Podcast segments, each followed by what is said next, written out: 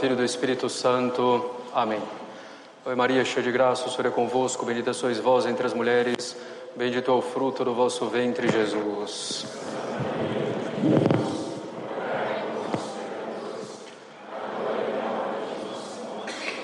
Podem sentar-se.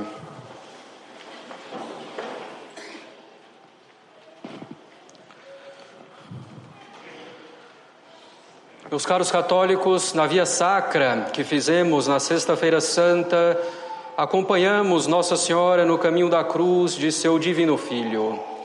Consideramos um pouco os seus pensamentos e as suas disposições de alma, sobretudo pedimos a sua intercessão.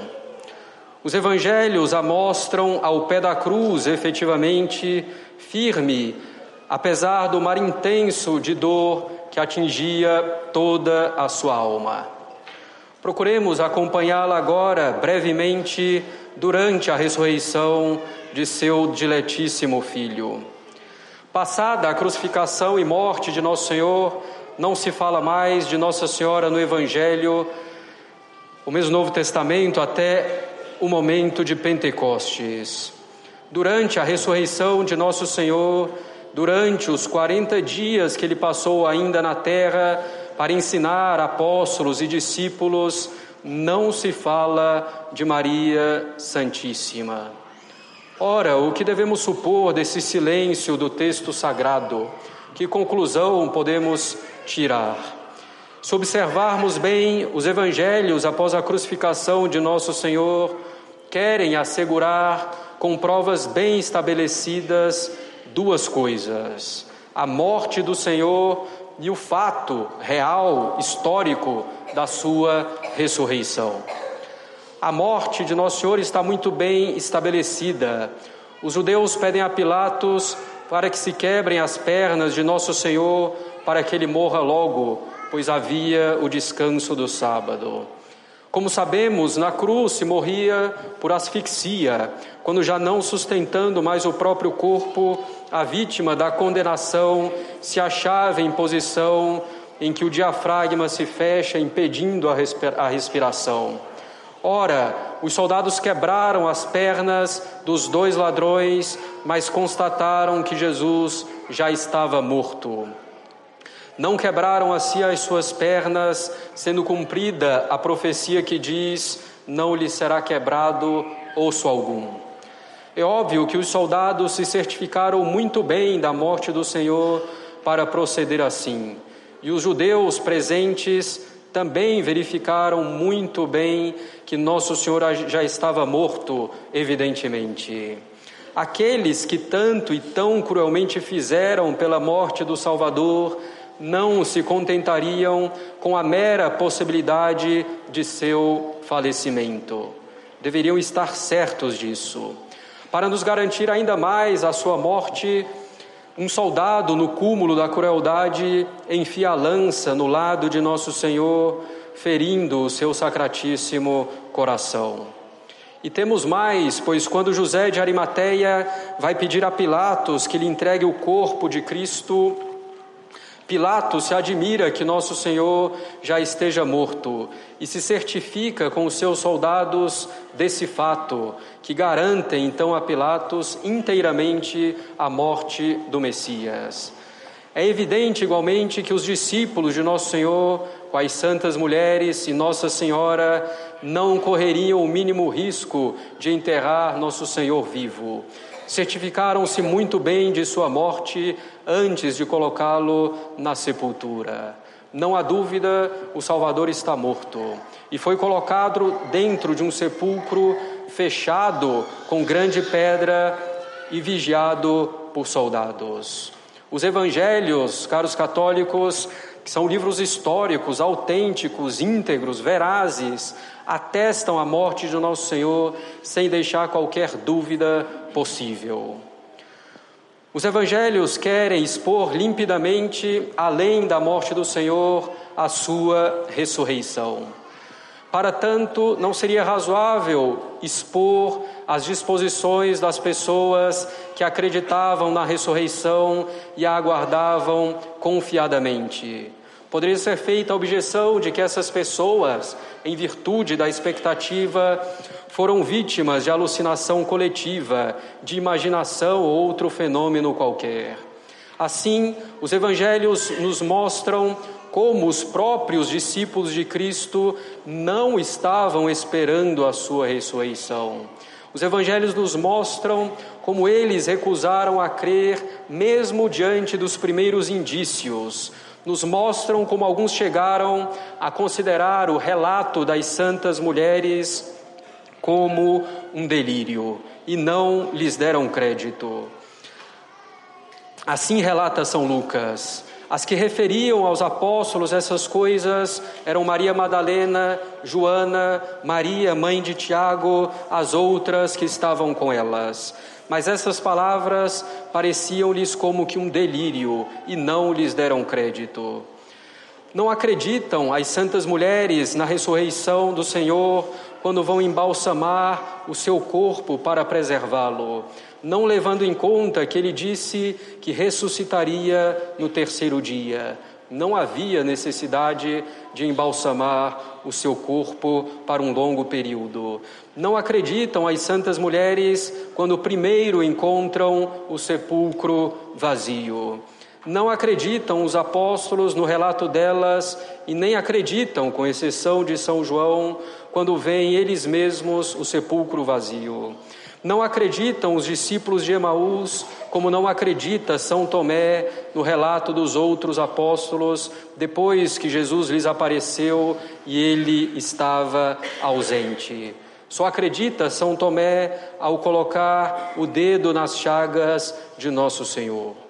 O Evangelho relata toda essa descrença e lentidão dos apóstolos, dos discípulos, das santas mulheres, para mostrar que acreditaram na ressurreição, não porque a esperavam com grande expectativa, mas porque a ressurreição realmente ocorreu. E eles tiveram então que se render à evidência abundante dela. Assim, caros católicos, fica claro porque os evangelhos não falam de Nossa Senhora no momento da ressurreição e nos 40 dias seguintes ela não duvidou. Ela tinha mais absoluta certeza que nosso Senhor ia ressuscitar ao terceiro dia.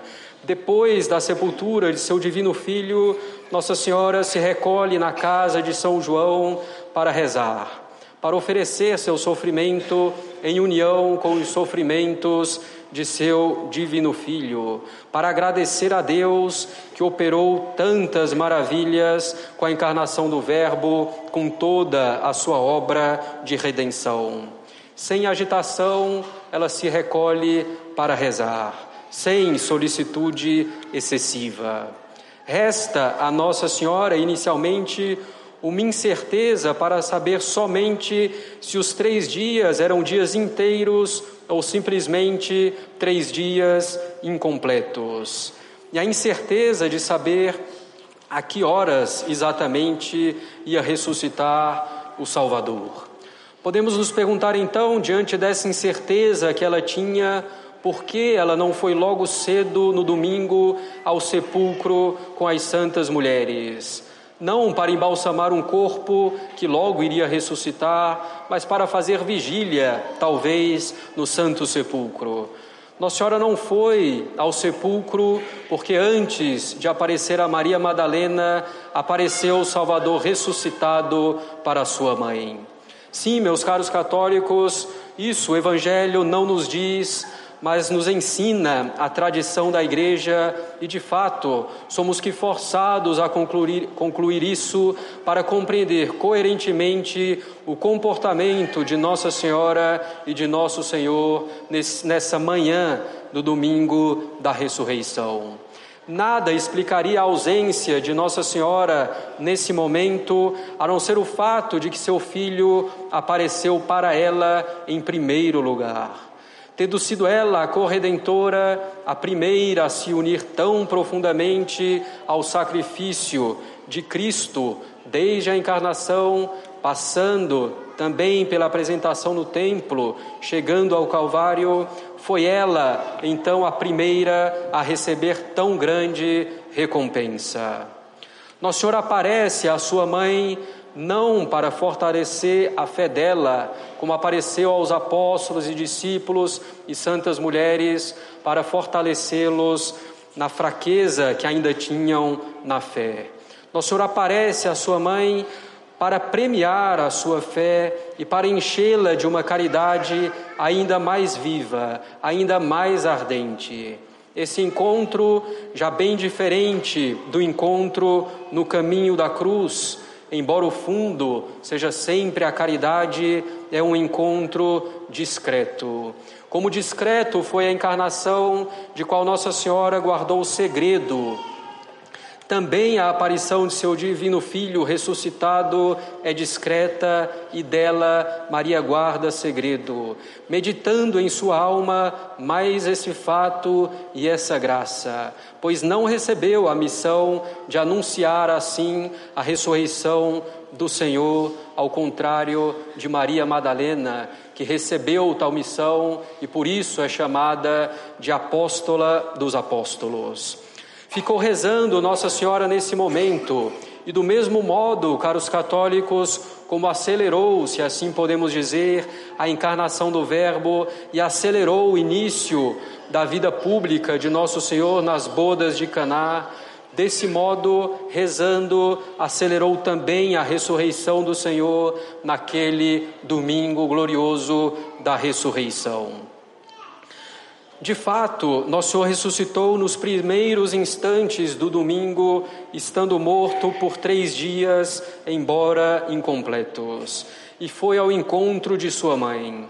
Assim como Nossa Senhora, no momento da Anunciação, se encontrava o mais bem disposta possível para tornar-se mãe de Deus, meditando sobre a encarnação, Assim, ela se encontrava o mais bem disposta possível para o encontro com nosso Senhor ressuscitado, meditando a sua paixão e morte, mas também meditando a sua gloriosa ressurreição. Que encontro tremendo, caros católicos, entre o Deus feito homem, crucificado, morto e agora ressuscitado, e a sua mãe, a mais bela das criaturas. Que encontro sublime, que abismo de caridade nesses dois corações, que abismo de virtudes no coração de Maria Santíssima. Na manjedoura em Belém, quanta simplicidade. Na cruz, no Calvário, quanto espírito de sacrifício, de negação de si mesmo. Nas primeiras horas do domingo de Páscoa, quanta glória. Quanta glória, embora Nossa Senhora, vivendo ainda nessa terra, estava sujeita ao sofrimento e ao mérito.